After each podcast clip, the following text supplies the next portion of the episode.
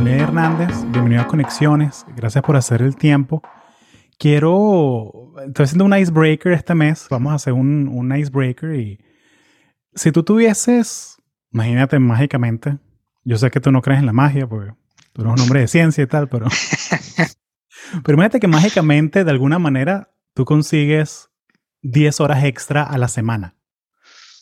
10 mm. horas extra para hacer lo que tú quieras. ¿Qué, ¿Qué harías tú con ese tiempo? Uy, con 10 horas extra a la semana, me pondría muchísimo más juicioso con algunos de mis hobbies. Sí, porque como puedes ver aquí tengo un reguero de hobbies gigante que hay una guitarra, ah, aquí atrás había un piano, hay por ahí unos cuadernos de dibujo, y pero nunca le me queda el tiempo y la energía para darle un poquito de seriedad a alguna de esas cosas. ¿sí?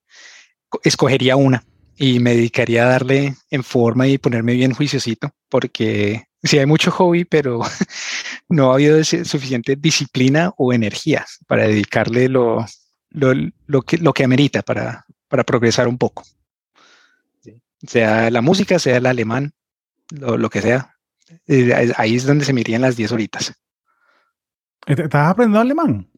Men, yo llevo aprendiendo, entre comillas, alemán como 10 años, ¿sí? De, en, ciertos niveles de seriedad, ¿sí? De, de un poquito de, de, sentarme en una clase que me ofrecían en el trabajo, un poquito por mi cuenta, uh, con Rosetta Stone, um, y pues eh, tengo una relación muy especial, muy rara con el alemán, pongámoslo así, que a veces me, me, enamora y hay veces que no lo quiero ver ni en pintura. Entonces, o no lo quiero, sí, para eso es, es eh, usar la sí. sí. Entonces, pero...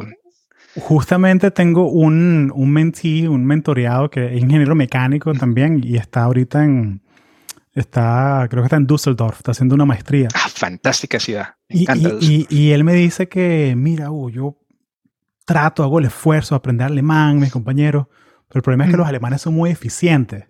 Entonces como que me escuchan el acento inglés de una, así como le, le cambian y como que le cuesta, incluso viviendo en Alemania, le cuesta al alemán aprender. Es una historia muy, muy común. de hecho, conozco a amigos y conocidos de la universidad que pasan ese mismo problema. Y ahí es donde yo diría que los bilingües desde un comienzo tenemos una gran ventaja. Y la ventaja es que si te hablan en inglés, te hace el, el pendejo y no les hablas en inglés, les hablas en español y así quedaron porque muy poquitos hablan español. Los he conocido, pero eh, esa es la estrategia que yo usaría si estuviera en esa situación. Claro. Sí. Oye, buenísimo. Y bueno, cuéntame un poquito sobre ti. yo te conozco desde la universidad, ¿no? Hace, como más de 10 años, ¿no? Pero cuéntame un poquito sobre ti, sobre cómo llegaste a este país y ¿Cómo te metiste a este mundo de, de, renewables, de renovables? No, bueno, pues muchísimo gusto, primero que todo, Guito. Eh, y sí, mi nombre es Daniel Hernández, yo soy originalmente de Colombia, nacido en Bogotá, y yo llegué a, Estados Unidos en el año 2000, cuando tenía 12 años, y llevo aquí desde entonces. el, entonces yo viví más de 10 años y fue como nos conocimos ahí en Orlando, cuando eh, eh, hice mi bachillerato, mi, universidad y todo eso. Lo que me llevó a renovables fue un poquito de la, del hecho donde estábamos físicamente. Como tú sabes, al lado de, UCF está la oficina grande, oficina central de Siemens Energy. ¿sí? En ese momento eh, yo tuve la entrada de hacer una pasantía ahí con, con ellos eh, desde mi tercer año de universidad y al mismo tiempo en ese momento no había pasado tanto desde cuando Siemens adquirió una compañía que se llamaba Bonus AS, que es una compañía danesa que eventualmente se volvió Siemens Wind Power. ¿sí? Y obviamente eh, yo vi la oportunidad de entrar ahí cuando me gradué y me enamoré. Eso fue amor a primera vista de ver esas máquinas, esos equipos que no les no le hace justicia verla en televisión y nada, lo tienes que ver porque es que es abrumador ver estas máquinas tan gigantes y pensar todo lo necesario, todo, lo, todo ese nivel de ingeniería, de talento necesario para que estas máquinas funcionen. entonces fue un amor, digámoslo así, un amor a primera vista. Así que yo iba en una carrera eh, una trayectoria que me lleva al campo energético y cuando tuve esa primera experiencia de ver un, un fotovoltaico, una turbina eólica, me enamoró y entonces así fue que entré. Eh, desafortunadamente, y para los que vivimos aquí en Estados Unidos, de pronto lo sabemos un poco mejor, eh, esa industria renovable eh, dependía mucho en lo que llaman el PTC, que se llama Production Tax Credit. Así que básicamente era un incentivo que daba el gobierno para la, gente que desarrolla estos proyectos, la gente que produce este, este equipo um, energético. Y desafortunadamente en ese momento era muy, muy al día a día. ¿sí? Lo extendían por un año, dos años, seis meses. Y precisamente en esa entrada hubo un momento donde no lo renovaron y a mí me tocó salirme. Me tocó salirme de la industria y me quedé en el campo energético. Entonces, cuando yo entré en, el, en el eólico, yo era un, lo que llaman un siting engineer, que básicamente es un ingeniero que revisa la propuesta de cómo se va a diseñar el parque eólico, dónde se ponen las turbinas y hace chequeos de revisión técnica de básicamente puede la turbina sobrevivir las condiciones de diseño por X tiempo y cuánta energía se puede producir en ese tiempo, que es lo que a la, a la hora de la verdad le importa a la gente que desarrolla estos proyectos. Entonces yo, cuando me tuve que salir por las cuestiones del PTC que no lo renovaron, eh, seguí como en ese ámbito de, rendimiento de las turbinas y lo hice en, un, en, ciclo combinado, ¿sí? lo que llaman el bottoming cycle, las turbinas de vapor. Lo hice año y medio, dos años más o menos. Y en ese momento tuve una, una, una epifanía, llamémoslo así, de que sí, yo entiendo estos modelos, veo estos modelos, diseño estos, eh, estos blade paths en las turbinas, pero no, no tengo un entendimiento de qué significa una, un, una leve de 6 milímetros. ¿sí? Eso uno, ese sentido físico de lo que implica estos diseños no se obtiene mirando modelos y ni siquiera mirando fotos. Y fue cuando me apareció una oportunidad de reubicarme de Orlando a, a Charlotte, donde vivo en este momento en, desde el año 2013. Y entonces me vine aquí a trabajar en la planta de manufactura en generadores. en estos generadores grandes, que es lo que, como el, el equipo convencional que se usa. Pero fue una experiencia fantástica de, de ser ingeniero en manufactura porque era manos a la obra, literalmente de claro, producir no, es un libro, no es una computadora, estás viendo ahí eh, la, la turbina en, persona, ¿no? Que es lo... Sí, viendo todo ese equipo en persona, en mi caso, pues viendo los generadores, pero lo fantástico aquí en Charlotte es que tú cruzabas una vía y estabas en la fábrica de, las turbinas de gas. En el mismo edificio donde se hacían los generadores, se hace las turbinas de vapor también. Entonces, todo eso en un mismo sitio lo puedes ver. Entonces, te da una gran, te da un aprecio gigante de todo lo que, todo el esfuerzo que se requiere para que se hagan estas cosas. Y lo más importante que aprendí a ver en ese rol es ver cómo, cómo se diferencia la intención de diseño de, de un ingeniero contra cómo de verdad se hacen las cosas. Sí. Claro, sí, sí, sí, como el que diseña el arquitecto y el, y el, y el obrero que está construyendo la, el edificio, ¿no? O sea, eso es como... Sí, Que pasa en todos niveles. O sea, que tengo amigos en NASA que me cuentan que, ah, sí, no, eso, eso es lo que ellos diseñan ahí, pero en verdad el remache es así, caca, caca. Exacto, exacto. Y eh, me, encanta, me encanta saber que es una experiencia común que todos tenemos, porque fue un poco eh, un poco abrumador la primera vez que vi un, dibujo y vi cómo los estaba haciendo y no había ningún, ningún sentido porque eran tan distintos. Y eh, luego entender, bueno, es que los hemos hecho así durante los últimos X años y no ha pasado nada. Entonces yo, bueno, entonces, pero eso me dio un gran aprecio de, la importancia de tener una, un alineamiento entre manufactura e ingeniería.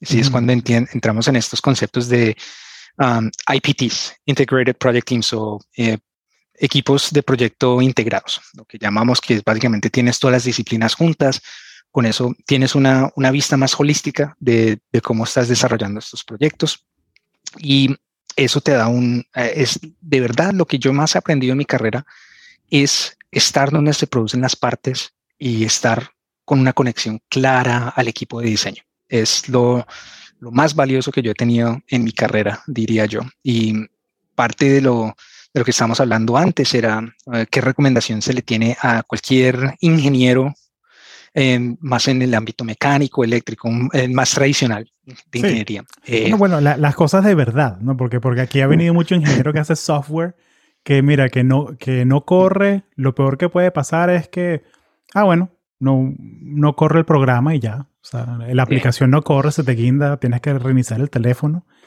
Pero para ti no. para ti no. La, la, turbina le hiciste de 8 milímetros en vez de 7. Ok, van a rodar cabezas aquí en... Sí, van a haber problemas y bueno, en, mi ámbito de generadores es cuando vemos el, y yo sé que vas a entender esto, el, el Magic Blue Smoke. Ah, claro. el, el, humo mágico azul. Cuando, cuando, sí, cuando al, chip se le, o al generador se le quema, se le sale el humo mágico, ya perdió todo. No, hay manera de metérselo de nuevo.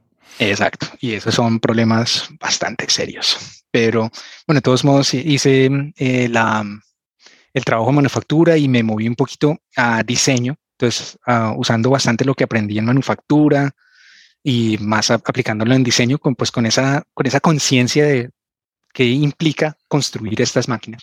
Creo que eso lo hace uno un mejor ingeniero de diseño. ¿sí? Entonces, en tiempo total de fábrica, en manufactura y diseño, pasé seis años. ¿sí? Un tiempo. Y, sí, bastante tiempo, eh, la mejor escuela que yo pude haber tenido, pongámoslo así.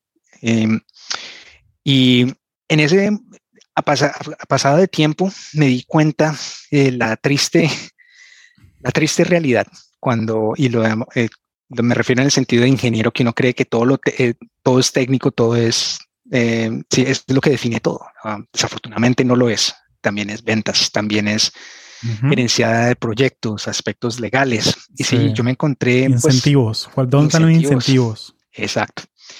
Y fue así que me di cuenta que no resulté tan malo para apreciar esos temas y me apareció una oportunidad de moverme a una auditoría, a, a, un rol de auditor.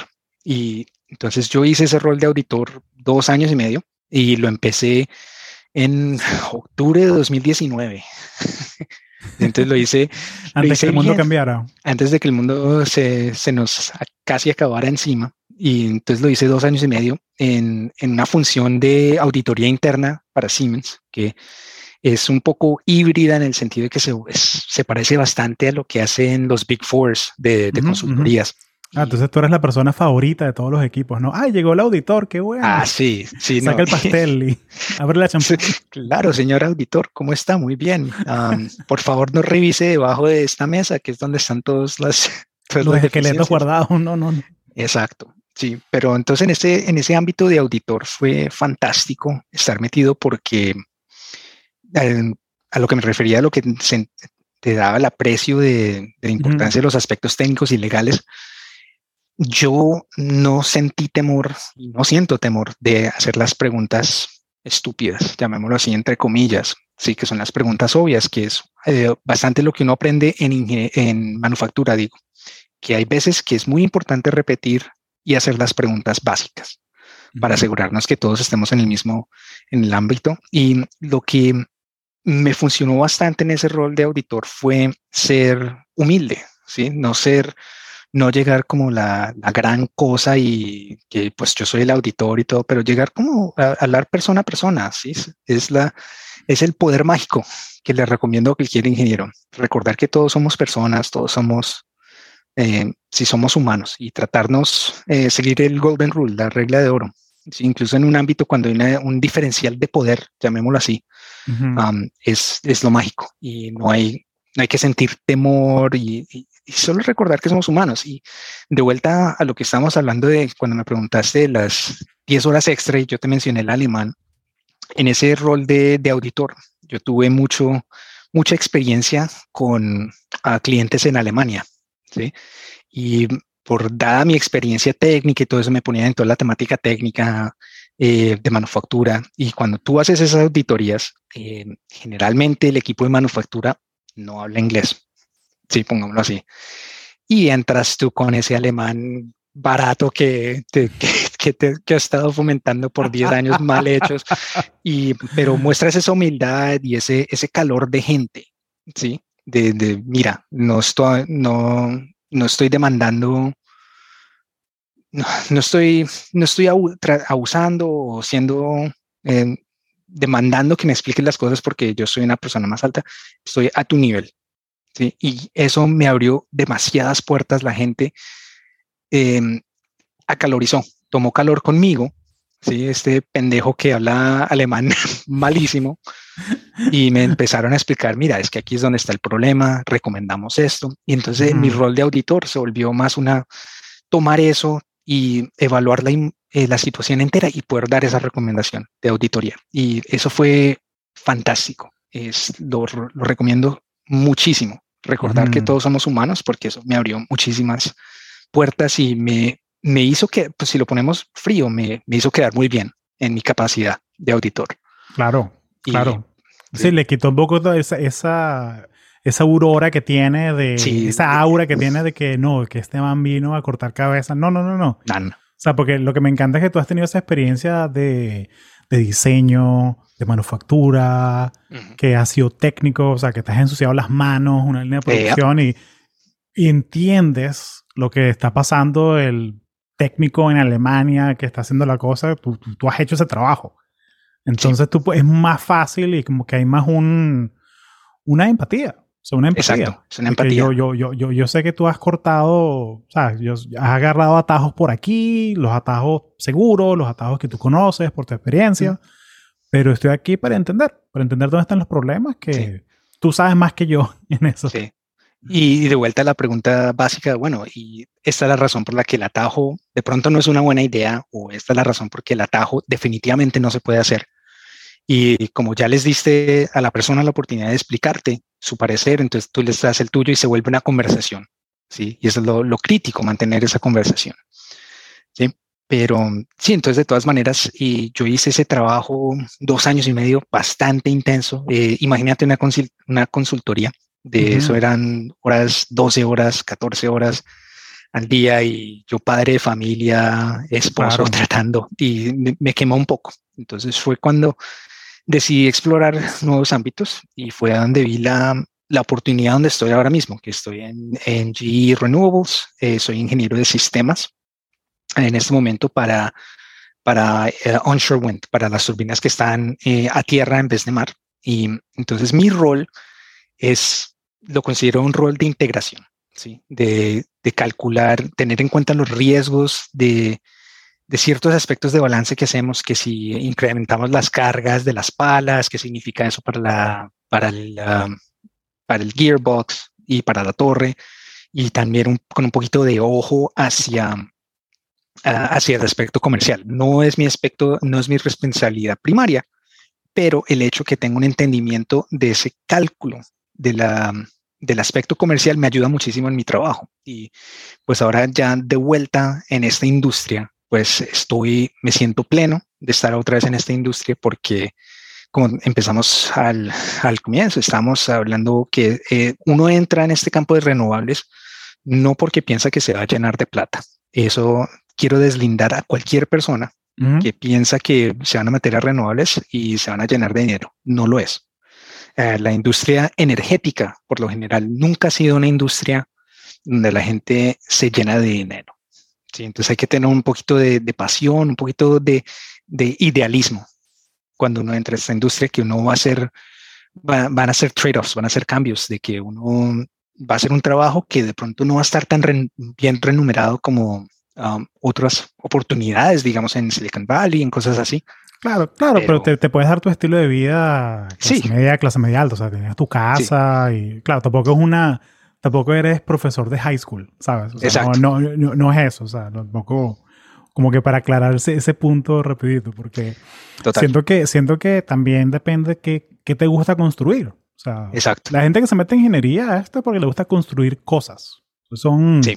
Entonces ahí hay gente que necesita como que ese feedback que, que, que tienes tú de que si tú vas a hacer algo físico, algo que pueda tocar, algo que, que tú ves esa, esa, esa turbina así, el molino de viento, le que eso lo diseñé yo. Sí, no, de las mejores experiencias, de las mejores experiencias que he tenido laboralmente, la tuve en este, en este rol. Viajé a un, a un parque en Texas donde estábamos haciendo una decomisión de que hemos terminado una validación y subimos a esa torre. y lo que implica subirse a una torre de 80 metros, que es una torre pequeña, para que entendemos acá. Y es una torre pequeña, ¿cuánto es una torre grande entonces? Eh, dependiendo, si estás hablando de las eh, europeas. En Estados Unidos, no sé. Bueno, en, Estados Unidos las torres pueden llegar a 100, 120 metros. Las palas, sí. Entonces, pero las como en el área donde estoy de servicios es, digamos, 80 metros es como la norma, pero imagínate subirte una escalera de 80 metros. Y algunas de, estas turbinas tienen eh, el equipo de asistencia para, para alzarte y yo, yo peso 185 libras y 185 libras subiendo es, es brutal. Pero eh, todo eso va a llegar al, al nacel y luego mirar y salir, estar parado sobre la turbina y ver esas vistas es eh, de lo que estabas hablando de, tocar, de sentir, eh, lo hace, eh, es lo que, lo más cercano a una experiencia religiosa que yo he sentido, de estar ahí parado y, ver ese horizonte lleno de turbinas y, sentir ese, ese ambiente y sentir esa paz y sentir ese, e, e, esa sensación de que estoy haciendo algo que vale la pena, que siento que valga, vale la pena no, lo cambiaría por nada del mundo y por eso es que sigo en esta industria. Claro, sí, porque tienes esa, esa satisfacción y como esa, esa curiosidad de niño, ¿no? Sí, ay, Dios. Es como, sí, es como eh, un amigo en común que tenemos que, que trabaja en, en Ford, pero él nació así con los Matchbox, con los carros desde niñito así. Y, como que su sueño era hacer eso y ahora trabaja en Ford diseñando carros y, ¿sabes? Como que esas cositas, esa, esa como, como de niño que uno quería ser bombero y sí, lo puedes hacer, puedes hacerlo. claro, total. Cuéntame un poquito, o sea, la, las, las torres, o sea, donde están las mm, eólicas, o sea, ¿cómo, ¿cómo escoges dónde poner una? O sea, porque, porque como que, porque, o sea, Obviamente, porque hay muchas vainas, como de cuántos años va a estar ahí, es rentable, no es rentable. O sea, ¿cómo escoges eso? O sea, sé que podrías hacer una, sé que podrías hacer como que un libro sobre esto, sobre una daría, daría, para una daría para una tesis de doctorado, pero como que ¿qué, tienes en cuenta? Em, básicamente hay que tener en cuenta el recurso eólico, sí. Básicamente está soplando el viento bastante, sí o no, o cuánto está soplando el viento. Es parte 1. Parte 2 es terreno, ¿sí? estás en un sitio donde la, turbina puede resistir las cargas que van a ocurrir durante su vida ah, y la vida es más o menos estándar. Generalmente están diseñadas a 20, 30 años cuando son nuevas. Eh, pero, y aquí es el, ámbito más interesante, me parece a mí, es todas las variables que uno no, como ingeniero, no piensa. ¿sí? Que digamos la, turbina puede estar, y me pasó a mí en mi, primera, en mi primer trabajo como siting engineer, que yo me decía, mira dónde ponía el cliente la turbina, y me decía, aquí es donde la, tengo. Y yo le digo, bueno, si usted la mueve 500 metros para acá, se eliminan todos los problemas de carga que veo, le va a producir más, muévalo. Y luego, eh, cuando sometía a eso, me decían, no, absolutamente no. Y yo, pero ¿por qué? Porque es que el dueño de esa propiedad, y estamos pensando aquí en Estados Unidos, eh, no está de acuerdo con mover, no me va a vender la tierra. Ojo, un aspecto muy interesante que me pasó a mí una vez fue, no, que si yo muevo esta torre 500 metros, ahora estoy en el, en el flight path de, del FAA, que tienen un radar.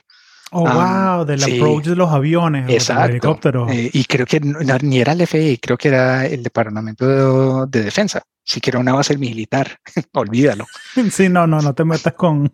Exacto, y, pero aspectos así, digamos, y también hablemos de lo ambiental. Hay, áreas protegidas donde estas turbinas no se pueden poner, digamos, si son tierra protegida, bosques protegidos, que sea una... Sí, hay pájaros, hay fauna protegida que... Sí, en ejemplo, en Alemania el problema ahora es más porque esa es la diferencia de Europa a Estados Unidos. Nosotros, aquí la tierra es barata, entonces no necesitamos máquinas tan grandes. En Europa, eh, conseguir acceso a la tierra es más difícil.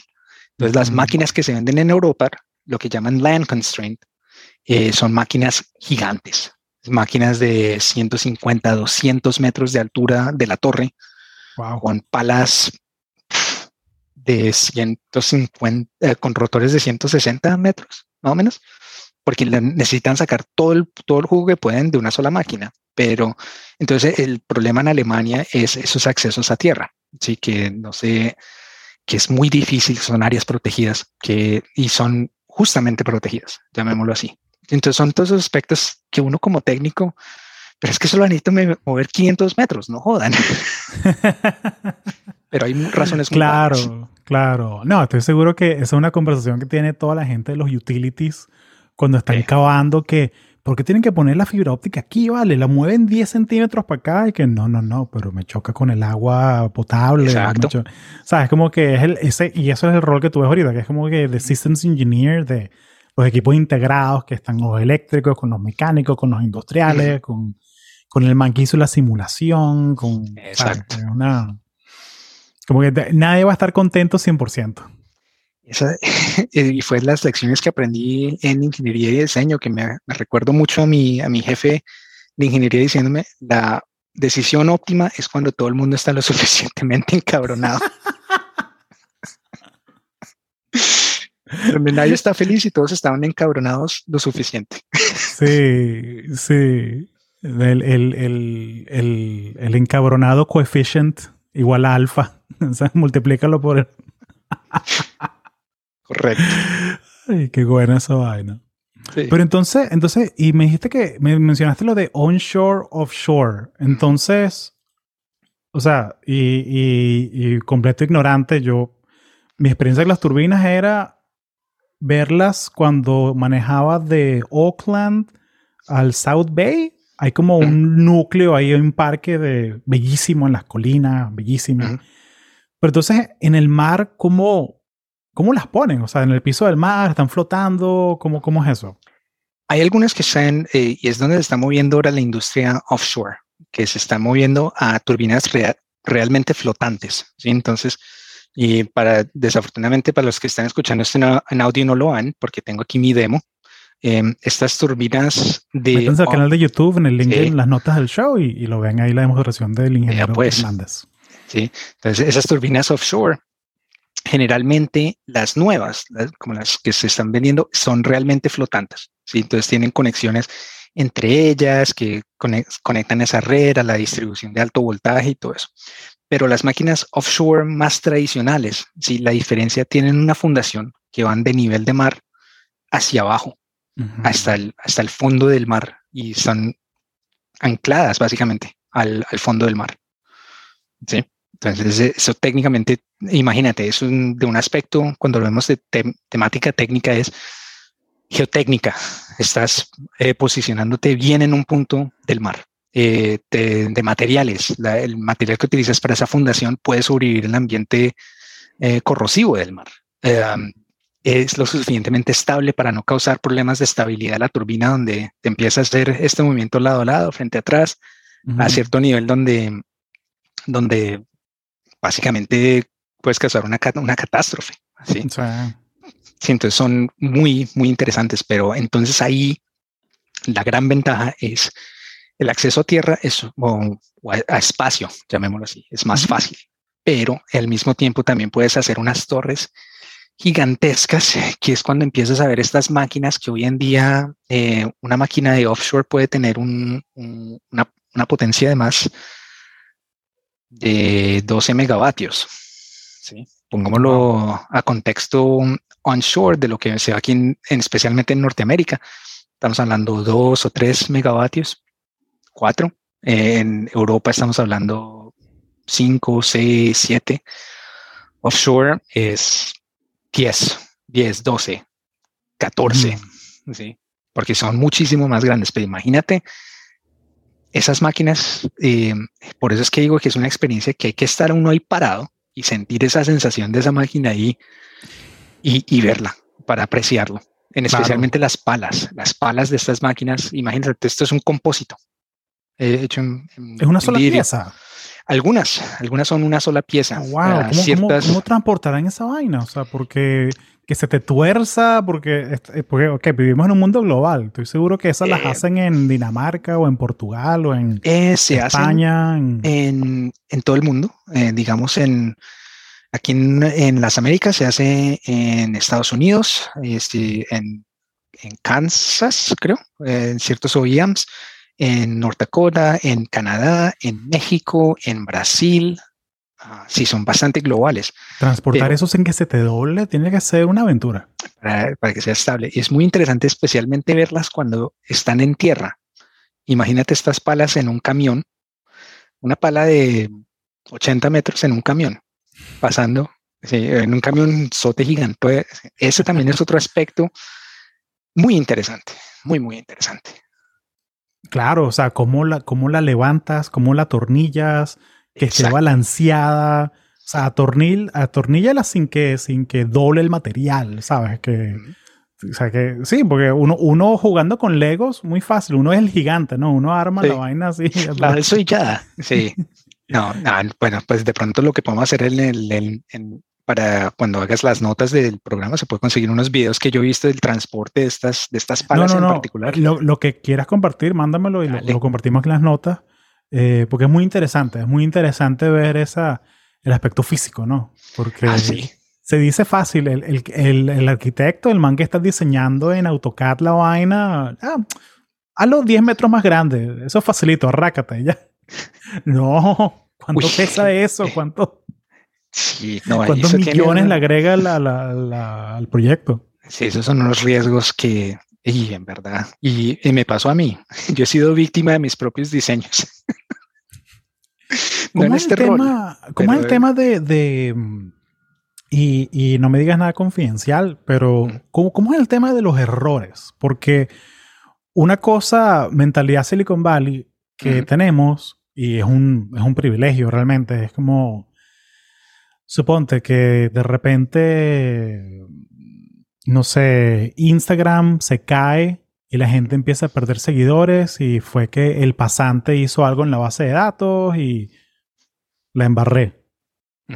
Ok, perdimos dos millones de dólares por, por eso de advertisement, por eso, pero bueno, está bien, no lo hagas de nuevo.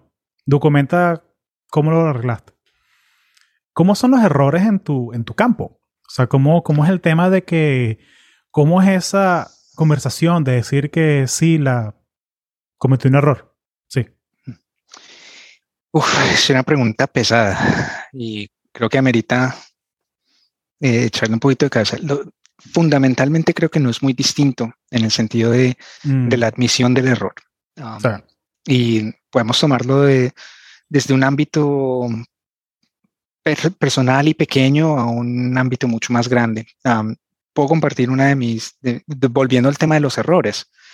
Yo fui responsable de un componente que llegó a punto de, de, asemblaje y cuando fuimos a hacer las conexiones, precisamente los, los, tornillos, las tuercas que iban ahí, no entraban.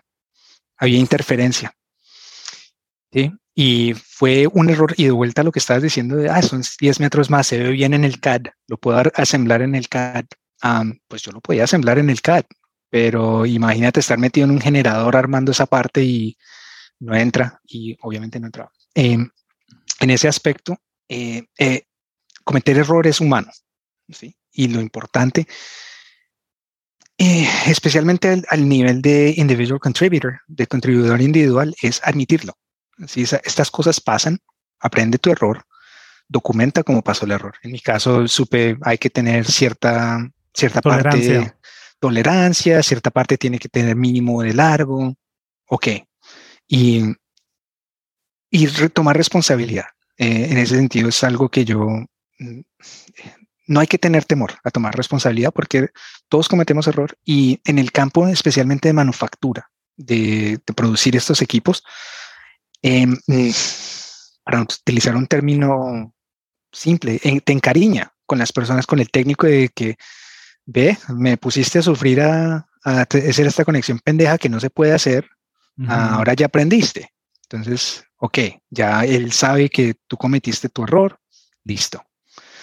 y en esa parte en particular, mis queridos colegas se llevaron esa parte mal diseñada y me la pusieron en el escritorio. ahí se quedó mientras yo estuve en ese rol y yo miraba y siempre que la miraba, nunca se me olvidaba. No cometa ese error. En, pero en, ese momento el, la consecuencia es mínima, si llamémoslo así. Fue eh, esa parte, vuelve y se hace, se rediseña, listo, no se perdió nada. Cuando los errores se vuelven más grandes, ¿sí? Ahí es donde se vuelve un poco más difícil admitir errores, ¿sí? Eh, internamente se pueden admitir, pero si tú le admites a un cliente, le admites a alguien que el error fue de tu lado, ahí es donde los, los abogados te van a comer vivos y es donde vas, se va a perder dinero y todo eso. Pero, y recuerdo mucho a, a un gerente de fábrica con el que yo trabajé y lo estimo mucho, tuvimos una falla severa, severa, severa, severa, eh, bastante consecuente. Él mismo se subió a un avión y fue a hablar con el cliente, a explicarles qué pasó. Tomó responsabilidad. Y a pesar de que nos dolió, nos costó, el cliente tuvo fe de que nosotros lo íbamos a corregir, lo íbamos a arreglar y iba a quedar muy bien. Porque nuestro gerente de fábrica tomó responsabilidad. entonces, por eso es que yo digo, es eh, cometer errores humano y estas cosas pasan, y, pero el hecho de que puedas tomar responsabilidad, que una organización pueda tomar responsabilidad, da buena fe. Puede doler, pero lo que, lo que ganas es muchísimo más grande de lo que vas a perder a corto plazo. Oye, genial, me encanta esa historia. Sí, ese, esa es la gente para la que uno quiere trabajar. O sea, la gente que demuestra ese, ese servant leadership, que es que, no, bueno, yo protejo a mi ganado, yo, yo me puse la camiseta y dale. Una nota más de ese señor, y porque lo estimo muchísimo. Su, nombre es Clemens Hook, es un alemán muy querido, lo extraño mucho. Ese señor, los fines de semana, cuando teníamos que armar un generador, estaba ahí metido con nosotros. Si había que limpiar cobre, él estaba limpiando cobre con nosotros. Eh, fantástico, fantástico y lo, estimo mucho. Y no creo que haya a ver esto, pero y que lo entienda.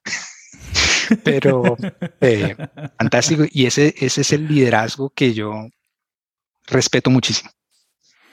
Bueno, Dankeschön, Herr Hook. Yeah.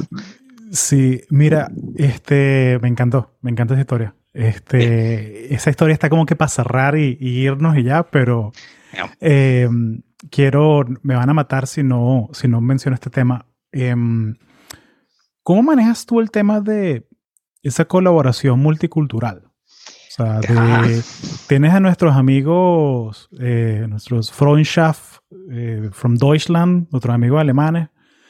Eh, es una cultura bien directa, pero me da curiosidad, sobre todo en ingeniería. O sea, ¿cómo manejas tú ese, ese tema? ¿Qué, qué, qué, qué trucos aprendiste? ¿Qué mitos desvelaste? ¿Qué? No, esto es mentira. Esto es la película. ¿Sabes? ¿Qué cosa, como que, que, puedes iluminar ahí en ese, en ese aspecto? Em, como estamos un poquito corto de tiempo, lo voy a poner de esta manera. Eh, lo que es muy importante en un aspecto global, ¿sí? y yo trabajé mucho con equipos alemanes, es recordar que todos estamos eh, buscando la misma meta, todos estamos buscando la misma solución. Eh, las dificultades o las fricciones empiezan cuando empezamos a debatir cómo resolvemos ese mismo problema. ¿sí? Y lo, lo curioso, lo que me ayudó muchísimo con, con, con, los colegas alemanes fue entender cuáles eran sus preocupaciones, cuáles eran eh, las razones por las que eran tan, tan rectos de que no, este es el material, este es el diseño, este es el componente. Y tratar de proponer ideas de cómo, cómo podemos encontrar una alternativa. ¿sí? Y si tú das la oportunidad de que expliquen su punto de vista y luego propones ¿sí? algo racional, ¿sí? que empiezas, mira, este mismo material lo puedo conseguir acá, tiene el mismo rendimiento, podemos hacer la prueba para demostrar que tiene el mismo rendimiento. Eh, listo, convencidos. Listo, muéstrame los datos, eso es lo... Eh, muéstrame los datos, eh, demuéstramelo, es lo, clave. de, lo que sí quiero deslindar es todos los que pensamos que los alemanes no tienen un sentido del humor. Tienen un sentido del humor fantástico. Me reí muchísimo y son gente y muy cuando, ya has, estado en las trincheras, llamémoslo así, ¿sí? que cuando uno llega siempre hay un poco de distancia, pero cuando te metes a las trincheras y demuestras que has estado en las trincheras con ellos, eh, eh, te hermandan, se vuelve una hermandad fantástica. Y de hecho, eh, con algunos de los colegas que trabajan en ingeniería de generadores, sigo hablando con ellos, son panas fantásticos. sí, porque comimos de la misma, pongámoslo así. Eso une a todo el mundo. sí, es la, la teoría, teoría, universal de todos comimos de esta. Sí, pero no, y, lo, importante siempre es eh, recordar que vas a la misma meta y para un poco más de recomendación práctica. Eh, y me ayudó muchísimo a mí en, en mi carrera es, hay veces que te ofrecen cursos de conciencia cultural, creo que se, se refiere, es entender por qué los colegas alemanes piensan de esta manera, por qué los colegas en India piensan de esta manera, cuáles son las diferencias en comunicación y simplemente estar consciente, no es, no es que tienes que hacerlo así siempre todos los días, sino que recordar que ciertas comunicaciones eh, tienen ciertos efectos y hay ciertas maneras de, de, comunicarse y eso hace toda la diferencia. Firmo ahí, firmo ahí. Eso, eso esos cursos extra de, de, cultural sensibility o de eh, cross-cultural collaboration, agárrenlo, o sea, porque me pasó a mí trabajando con, en Intel con gente de, de Israel. Que, yo, que yo como que, que o sea, se monta el, man, el nuevo director, y, y, lo primero que dice es, hola, mi nombre es Orán, tengo tres hijos, el nombre de los hijos, qué edad tienen, hablando qué hace cada hijo y tal. Y al final es, soy ingeniero de tal cosa, este soy quien soy yo. O sea, como que de una, primero familia primero, um, esa experiencia muy curiosa que es de they like to argue. Les gusta discutir, discutir, discutir, discutir. Pero cuando llega un momento en que tú dices, bueno, hay que tomar una decisión. Ahí como que se calman y es como que, ok, vamos a tomar la decisión. Para cualquier, para cuál lado vamos. Pero ah. antes de eso es como una discusión, o sea, eh, la cena de Thanksgiving con el tío demócrata y el tío republicano. Racata, racata, racata, racata, racata. ¿Sabes? Pero cuando hay que tomar una decisión, el tiempo se nos está acabando, ok, toman una decisión. Eh, es una cultura muy cálida, em, pero sí, volviendo a, eso concreto, si, tiene, si, si en tu trabajo ofrecen cursos de eso, ni siquiera en Coursera busca, o sea, hay, hay toda cantidad de recursos, ¿no? De, el tema de que hay culturas que tienen el tiempo más fluido, unas que tienen el tiempo más medido. Eh, el alemán que te cita a la una, a las 12.45 tienes que, sí, a las 12.45 tienes que estar ahí within walking distance del sitio donde, donde hay que... Sí, Totalmente no, de acuerdo. No, es que Nunish, no, no, no, no, no, no, no, no. Uh, si te recomiendo a alguien, nunca llegue tarde a una reunión con un alemán. Sí, sí.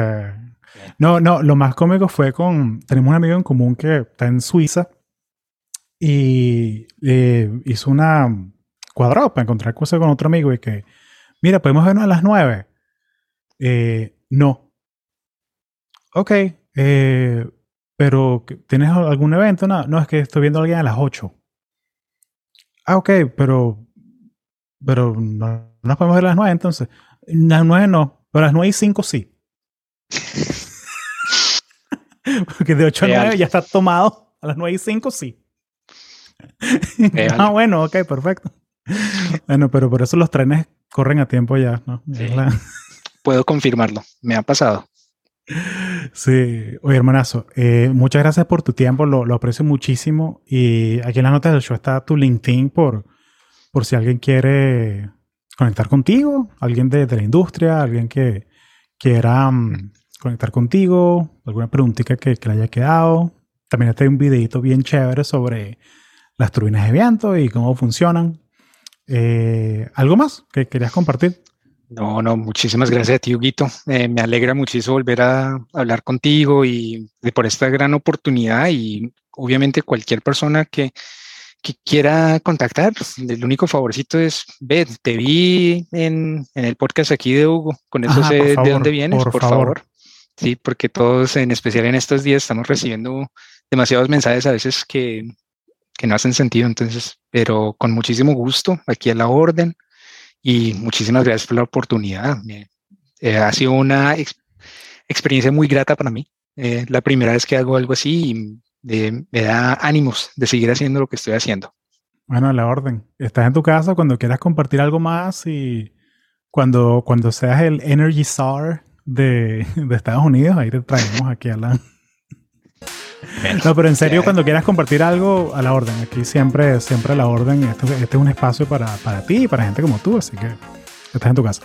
Muchísimas gracias, Hugo.